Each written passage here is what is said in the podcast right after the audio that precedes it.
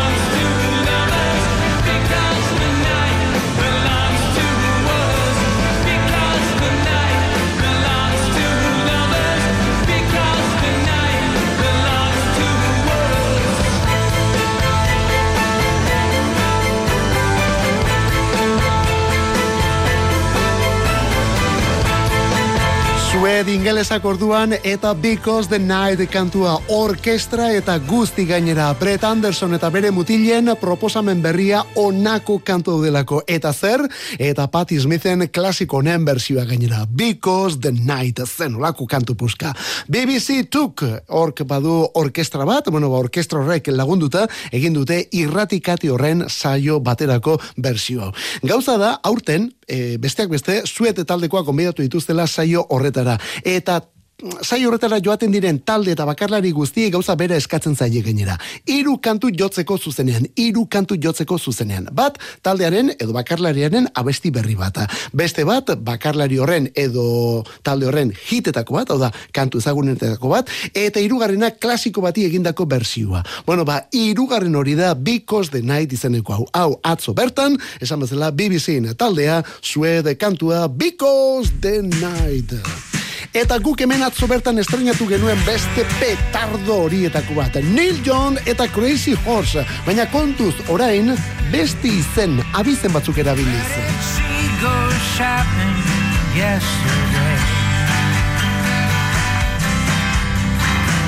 Which way did she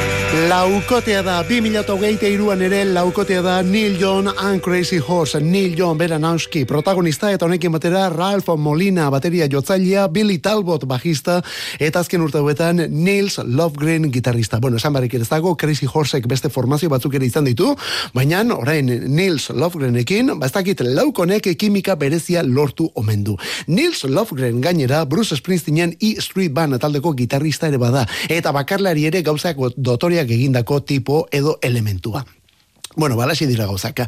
Pandemia garaian, Molina, Talbot eta Lovegrenek kantu hauek prestatu zituzten, eta horiek argitaratzeko asmo erakutsi omentzioten Neil Joni. Honek entzun zituen eta segituan gehitu zen egitasmo honetara.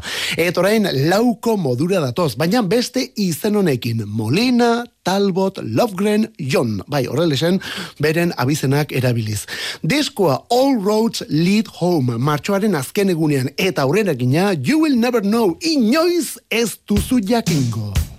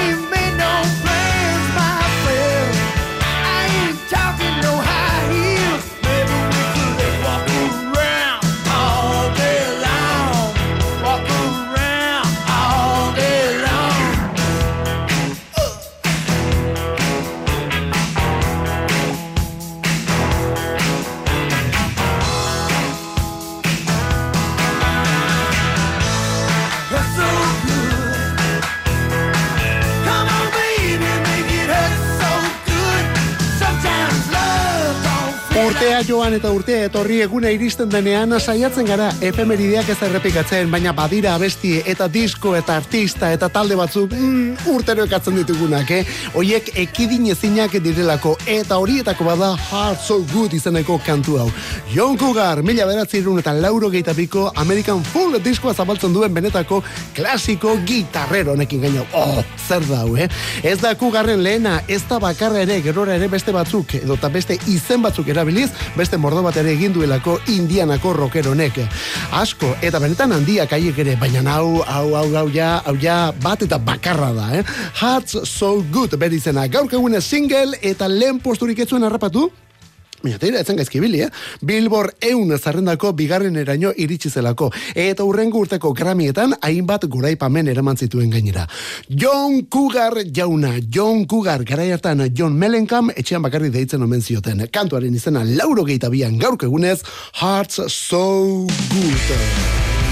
Eta urrengo hau ere, bai, kategoriko emakume baten abesti berria bakarlari orain. Briggs Smith da bera, The Fall taldeko gitarrista eta lider izan dakoa. Esan bezala orain, bakarka.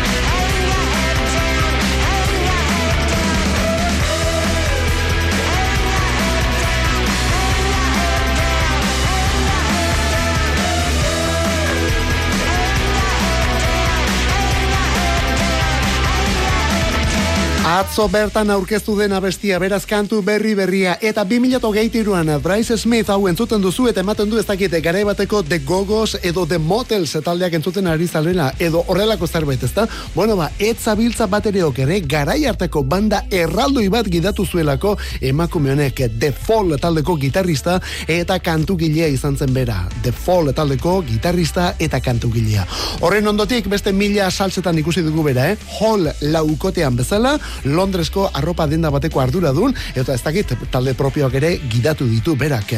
Bueno, ba orain bakarka dator, bakarka datorkigu, Bryce Smith, bere izena bizenak, Bryce Smith idatzita. Diskoa martxoaren amarrean jasoko dugu, Ballet of the Dolls izeneko kantu bilduma izango da, eta musikari eta ekoizle handiz babestu omen datorkigu emakume hau lan honetan gainera. Atzo bertan, hiru abesti erakutsi ditu, kolpean hiru abesti. Horietako bat, Aphrodite izeneko hau. Oh, nola gabiltzan gaur, irurak eto geita zazpi. Zen nolako kantua jartzen ari garen gaur hemen, eta denak berri berriak. Beste bat, talde honen izena, The View, aspaldiko partez. Oh, girl, has really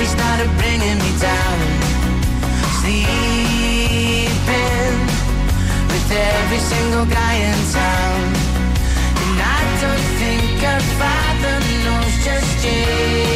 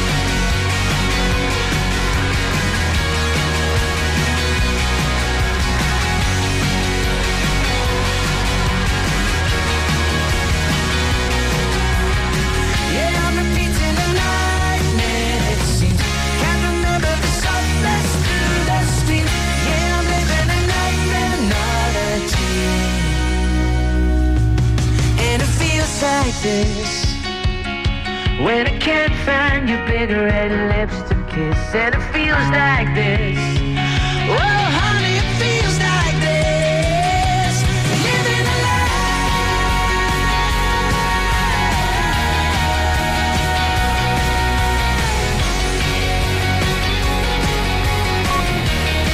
Oi, oi, oi, oi, oi, hemen talde benetan interesgarri baten itzulera dugu, eh? bai, bai, bai, iruko benetan interesgarri baten musika ahalegin berria, zortzi urtez, zortzi urtez eduki gaituzte, jakiri gabe, baina atzo aurkeztu dute, Feels Like izeneko pieza mundial hau. Taldea, The View irukoa.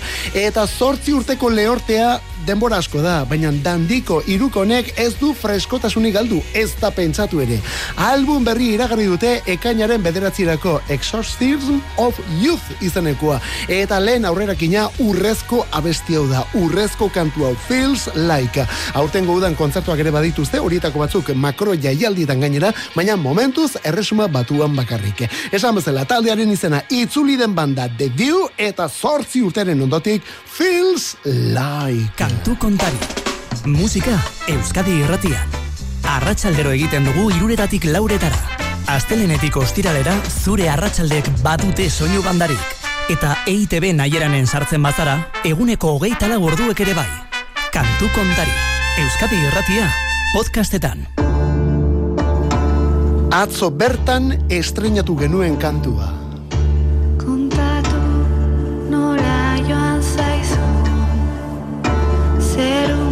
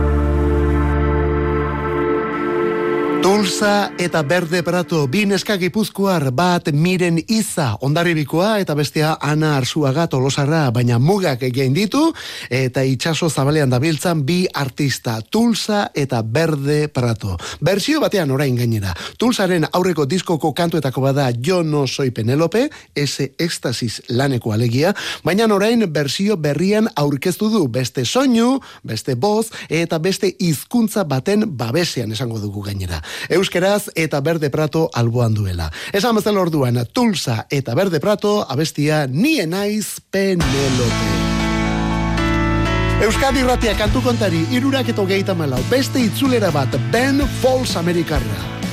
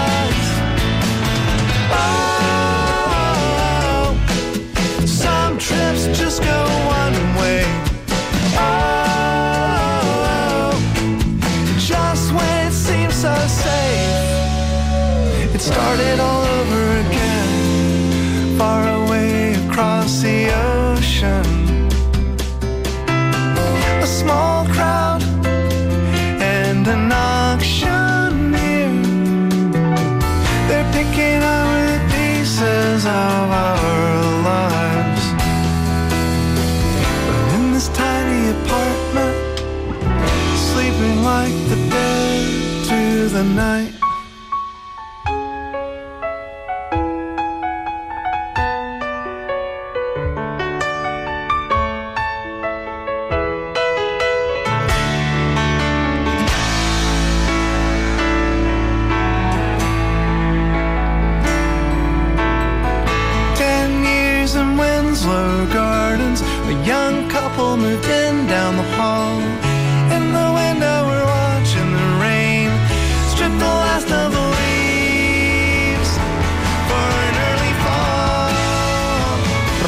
Eta pop ingelesetik asko duen abesti honekin beragertu da Ben Folds Ipar Karolinako artista, estatu batuetako artista. Zortzi urte egin ditu itzalean, zortzi urte egin ditu itzalean, eh? Bueno, itzalean, isilian esan nahi dugu, eh? Itzalean zortzi urte egiteak beste zentzu bat ere baduelako, eta hemen ez dagoelako inolako kondenarik. Bueno, kondena bai, bere musikari gabe zortzi urte egon garelako, baina tira, hori ere dirudienez bukatu da. Ben Falls 5, irukoteko lidera izan zena orain bakarka. Ben Falls 5, irukoteko lidera izan dakoa orain bakarka. Laugarren bakarlanarekin datorkigu gainera. What Matters Most hori da lanaren izena. Eta begira nolako soinuarekin. Zeinen gauza ederra. Ben Falls jauna diskoa ekainaren bian eta aste honetan bertan Winslow Gardens abestia. Eta gaurko egunez joan zen joan den urtean. Mark Lanegan. I know you've been hurt someone else. I can tell by the way you carry yourself. But if you let me, here's what I'll do. I'll take care of you. I, I loved and lost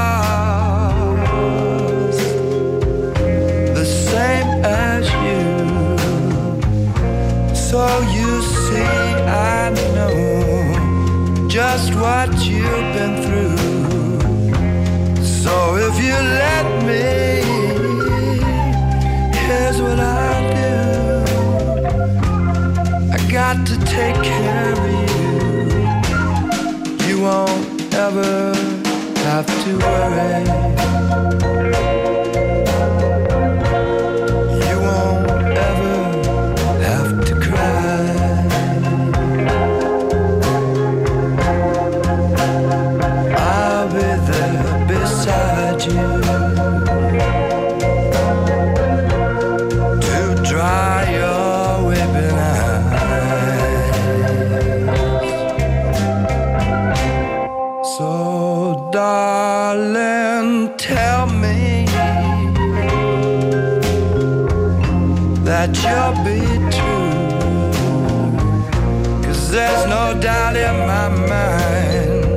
Mila bederatzireun eta lauro emeretzian Mark Lanegan eta kantua I'll take care.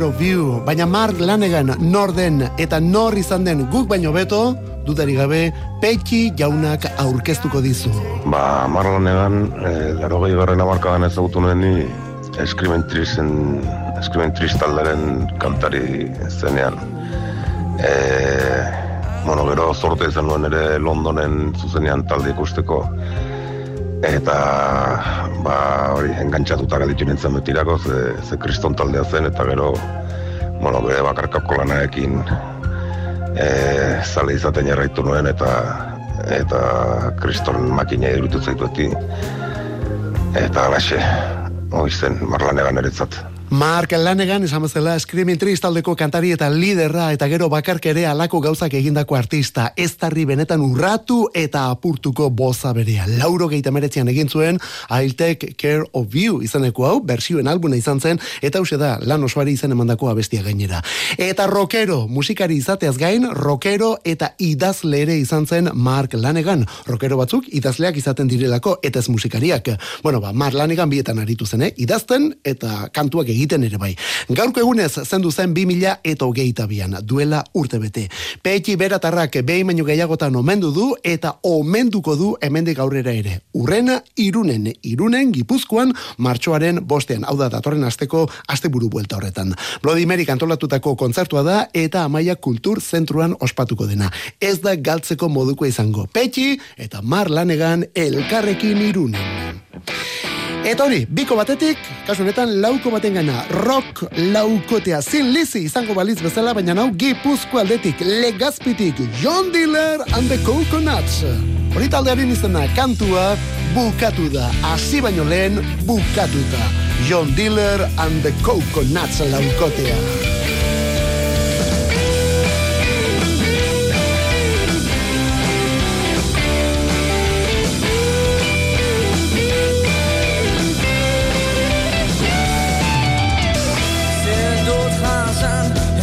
Dut gehiago Zer gertatzen ari zait Ilusiozko tenik ez da.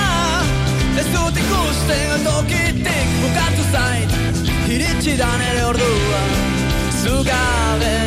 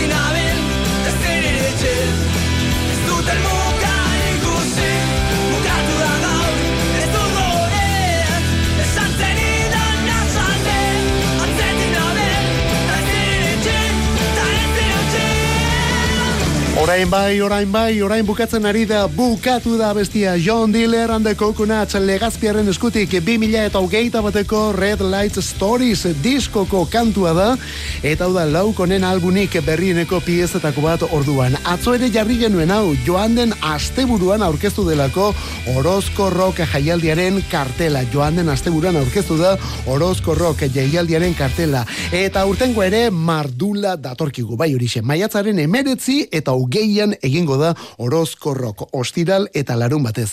Eta lako musikariak igoko dira taula gainera. Maiatzaren emeretzian, Kristonak, Pimpilin Pussies, Los Tiki Phantoms, Seda eta John Diller and the Coconuts. Amabost euroko sarrera. Eta larun batean, Zutagar, Rodeo, Kapsula, Lukiek, Zutik, K-Billy and the Go Freak. Eta huena, hogeita bost euro. Hori bai, bi eguneko abonua erosten hasita, hogeita mar euron duzu abonori. Hogeita mar euro, bi egunekoa. Esan bezala, hause da, Orozko Rock. Eta gitarren erreinu honetan sartuta, abesti honek adinako gitarra mm, ez du kantu askoke, ez horixe. Hau Billy Strange jaunaren I da. was five and he was six. We rode on horses made of sticks. He wore black and I wore white. He would always win the fight. Bang, bang. He shot me down. Bang, bang. I hit the ground. Bang, bang. That awful sound. Bang, bang. My baby shot me down.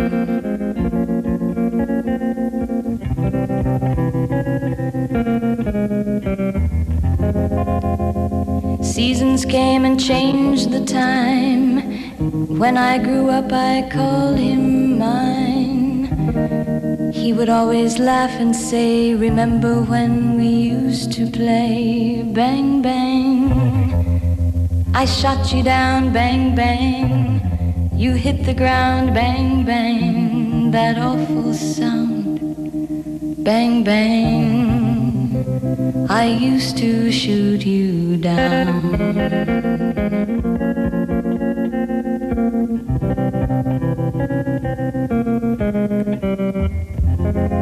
Music played and people sang. Just for me, the church bells rang.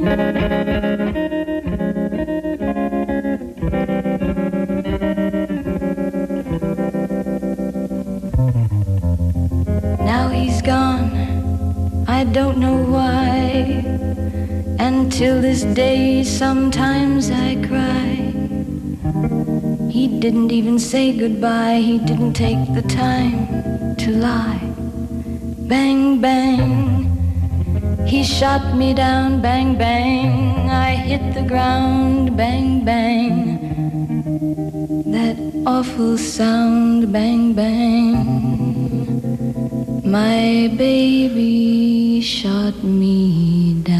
Ben, ben, my baby shot me down kantua. Bueno, aurretik ere ezaguna zen abesti hau, baina Tarantinok eta honetan batez ere izarren pare jarri zuen duela hogei urte, bai, 2000 eta iruko Kill Bill pelikularen soinu bandari esker berriz ere izarren pare.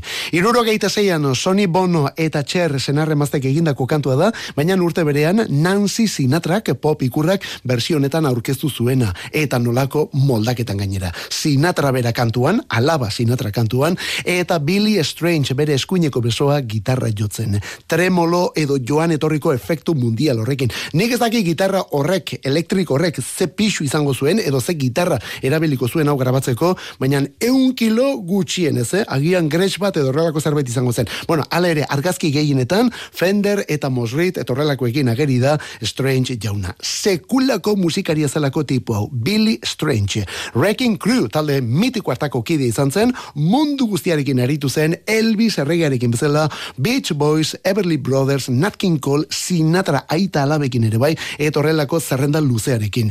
Ezinbesteko musikarien historia horretan, hau azpimarratua. 2000 eta amabiko otxailaren hogeita bian zendu zen Billy Strange. Eta talde honetan ere bada gitarra lodi eta pixurik, baina hemen beste norbaitetaz ari gara Guns N' Roses taldeaz. Lauro geita maikan, Knocking on Heaven's Door kantua. Eta kontuz honekin, kontzertuak ere urbiltzen ari dira eta urbildu bakarrik, eh?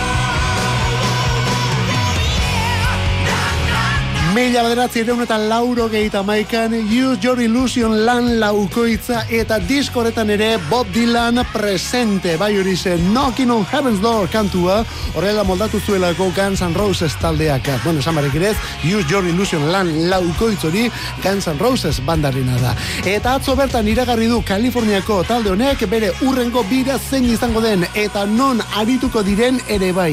Euskal Herririk gabe momentuz momentuz Euskal Herrira egindako bisitarik gabe orduan. Ekainan hasi eta urrira bitarte ibiliko dira eskenatokietan eta lehen kontzertua ekainaren bostean emango dute ekainaren bostean lehen kontzertua Israelen gainera. Eta horren ondotik segituan Madrid eta Bigo datoz. Bai bai Galizian ere arituko direlako.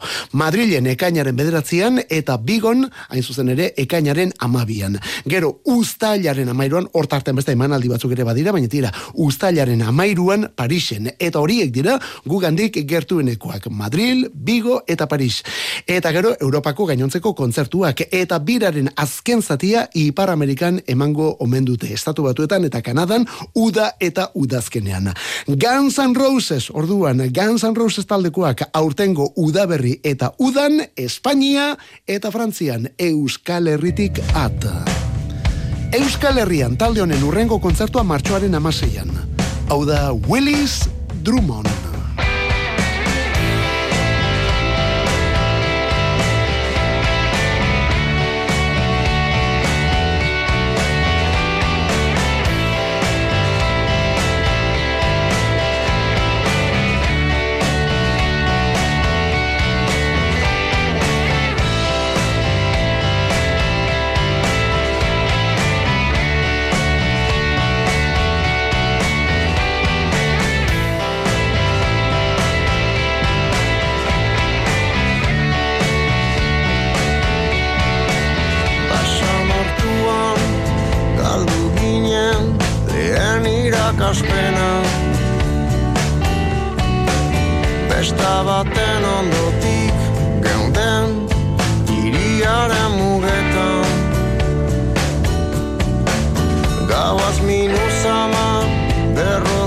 Goizez irrimadarrikatua Ezin da lorik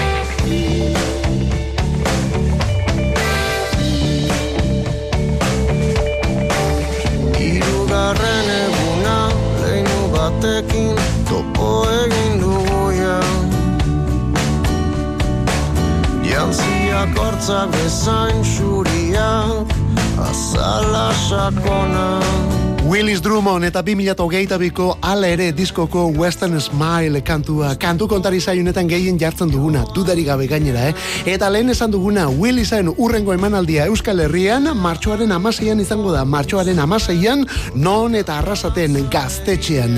Ikusi eta entzun aldituzu Jorgi Ekiza eta bere mutilak zuzenean bira berri honetan, Euskal Herrian aritu dira ja, eta hemendik kanpo ere aritzekoak dira, baita Frantzia eta Espainian ere hauek ere. Baina kontuz, momentu honetan Japonia eta Koreara bidean ditugulako. Japonia eta Koreara bidean. Zazpi kontzertuko bira dute ekialde urrunean. Urruneko ekialde horretan zazpi kontzertu. Ostegun honetan hasita Nigatan, lehen da bizi, gero Nagano, Gunma, Tokio eta Korean ere bai. Beraz kasu honetan Western Smile ez baizik eta Eastern Smile.